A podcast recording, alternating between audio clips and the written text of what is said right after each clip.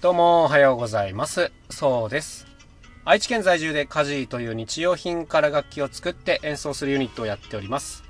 えー、今日はちょっと移動中の車内で録音しております。今日はですね、え、予算がない現場をどうするかという、まあ、こんなテーマでいってみようかなと思います。割とこのフリーランスにとっては割とあの切実な話なんじゃないかなと思うんですけども、まあ、いくつかね、取れる策はあるかなと思ってるので、えー、まあ、自分たちなりの考えをお話ししていこうかなと思います。えーとですね、まずそもそも大前提としてですね、この手のトラブルを一番減らしたいんだったら、やっぱりね、あの、何回も言ってることなんですけど、あの、自分の料金っていうのをちゃんとね、公開しとくことだなと思ってるんですよ。うーん、なんか、よくね、あの、見る話で、なんかとてつもなく安い単価の依頼が来て、あのー、すごいこう、常識を疑うみたいなこととかをまあ読んだりするんですけども、まあ、こういうのが起きてしまう原因っていうのは、そもそもその問い合わせの時点で自分の料金が相手に伝わってないっていうことですもんね。うん、だからまあシンプルに、じゃあ問い合わせフォームとかに一緒に料金書いときゃいいじゃんっていうふうに、まあ僕はちょっと思っちゃうんですけども、まあまあ、あのーそれがね、事情によってできない仕事っていうのもありますよね。まあまあ、代理、代理店さんにいろいろお願いしてる仕事とか、まあそういうのも理解はできるので、100%の人がこの手を取れるわけではないとは思います。で、まあじゃあどうする？実際来ちゃったらどうするか？来ちゃったらっていう言い方あれなんですけども、うん、なんか、これね、切、切実というか、現実的な話として、自分のその受けたい料金の90%ぐらいだったら、まあ受けるっていう人が多いと思うんですよ。で、じゃあ、それが50%以下だったらどうするかっていう時なんですけども、これはですね、やっぱ、あの、断るべきだなと思います。基本的には。はい。やっぱりね、その正規料金で頼んできてくれる方はいらっしゃるので、そういう方にとって失礼になってしまいますよね。うん。で、やっぱりあの、こういう言い方なんなんですけども、あの、よりそれは大事にする方があるのではと思うんです。ちょっと言い方がおかしいですね。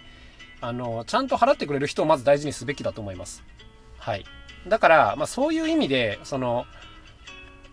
予算に足りてない仕事っていうのはまずあんまり受けるべきじゃないなというふうには一つ思っていますね。うん、で、ただまあ、これも微妙なとこなんですけども、うん、なんか、それでもやりたいと思えばやればいいっていう、まあそれだけの話だと思うんですね。例えば自分がその分野の仕事はまだあんまりしたことがないっていうちょっと変わった仕事であるとか、どうしてもね、その知り合いの関係でこれはちょっともう受けてあげたいななんとかみたいな時は受ければいいと思うんですね。はい。ただ、僕の個人的な感覚ですが、別に知らない人からですね、あの、いつもの仕事を、えー、予算に足りない金額でお願いされた時は基本受けないですね。それは先ほど言ったその普段ちゃんと頼んできてくれる人に対して失礼に当たるなという、まあ、ここにもろに当てはまってると思うので、あの、受けないです。受けることが失礼に当たると思っているので、受けないですね。うん、なんかね、僕らの場合は、ちゃんと料金を公開してるんですね。で、その上で、そういうのを、こう、なんていうんですかね、気にせずに問い合わせてくる人というのは、なんかうまくこう、お付き合いできる気がしないので、あの、まあ断りますね。で、中にはただ、その料金のことちゃんと読んでて、ただどうしてもこの自分たちの団体で、えー、もう予算がこれだけしか用意できないで、なんとかできないかっていうお問い合わせに関しては、えーとですね、まあ、日程が空いてれば受けることもあるです。すっごい上から目線なこと言ってるなとは思うんですけども、ただやっぱりね、何回も言いますが、ちゃんとした手順で頼んでくれてる人のことをないがしろにはもちろんしてはいけないし、あとは当然あの、我々にもですね、家族があったりとか、まあ、他にもいろいろんな仕事があったりとかするわけです。で、新たな仕事一つ受けるっていうことは、まあ、もちろんね、そういった部分に負荷をかけて新しく引き受けるっていうことになるんで、まあ、それやれたらやりますっていうのが答えになります。もう本当あの、偉そうに言ってるなぁとはい。本当にあの自分でも思うんですけども、ただこれぐらいのですね、気持ちでいないと、やっぱこう、フリーランスの仕事っていうのは結構続けていくのが難しいなと思います。あの、何回も言ってますが、その断れる力を持っとかないと、何でもね、あの、来てありがたいから引き受けようっていう風になってるとですね、うんまあ良くないなというふうに個人的には思っているのでまあねちょっといろんなややこしい話をしてしまったんですけども基本は受けないでいいと思います。うん、でそうですねまあ、ただ逆にですね、ノーギャラでやりたい仕事っていうのももちろんあるんですね。はい。なんか自分の経験のためにこれはもう是が非でも受けたいみたいな仕事は、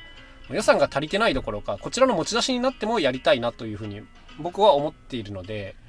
そうだな。あの、もし今後ですね、我々に何か仕事を頼んでくる状況があって、しかもあの予算が足りないみたいなことがあればですね、僕たちがやったことがないような、こう経験を提供してくれるような仕事であれば、あの全然引き受ける可能性は大いにあります。うん、ただまともにですね、いつもやってることやってくださいって言われたら、あの、断る可能性が高いっていうことをちょっと覚えておいてもらえるといいかなと思います。うん、なんかこの辺の感覚はですね、やっぱ絶対あの人によって違うんで、うん、まああくまでね、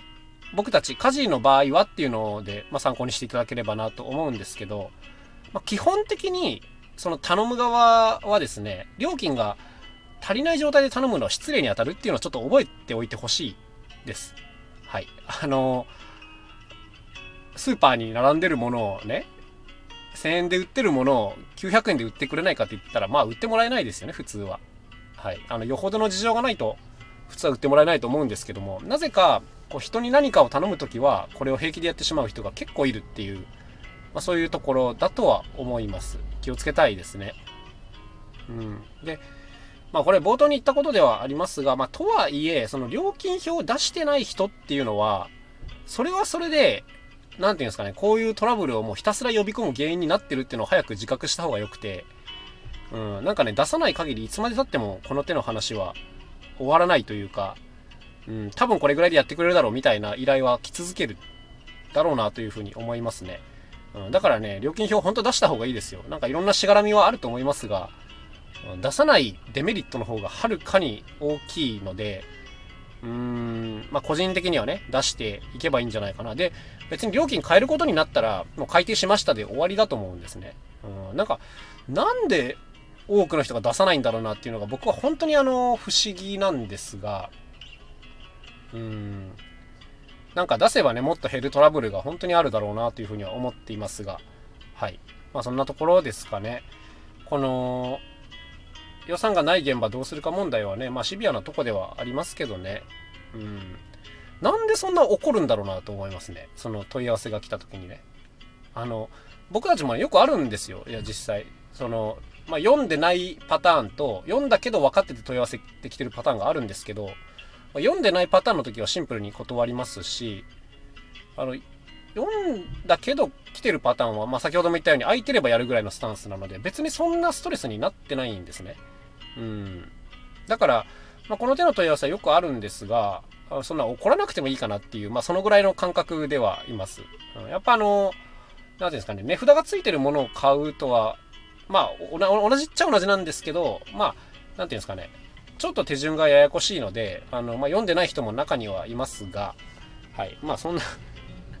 なんていうんですかね、トラブルにするほどの大したことじゃないかなっていう、そんなところです。はい。まあねでも僕もやっぱその昔やり始めの頃とかはねあの言われた金額で基本引き受けたりしてたんでまあ別にそれが悪いとは思わないんですけどもただ基本的にそれで生活できる水準になった試しがないのであのまあこの手の仕事でね生計を立てていきたいんだったらやっぱこのきちんと料金を組んで出すっていうのはね大事だなと思いますね。本当はあのお金に対するメンタルブロックを外すというかうんいやちゃんと考えないとそこはダメじゃないっていう、まあお金の大事な話の部分だと思います。まあね、誰も教えてくれないんで、これはしょうがないんですけど、はい。もう自分で考えて、試して、失敗して何回もやるしかないかなっていう、そんなところですね。まあ、値付けのこととか、うーん、そういうことも関係してくるんで、本当にね、もう勉強しないといけないなと思います、ここに関しては。はい。というわけで、今日はちょっと長々とダラダラといろんな方向に話がいっちゃってすいませんが、まあ、予算のない現場どうするかという、こんな内容でお話をしてみました。まあよかったら、フリーランスの方とか参考にしていただければなと思います。それでは今日はこの辺でおしまいにします。また、楽しい一日を過ごしてください。さようなら、また明日、カジのそうでした。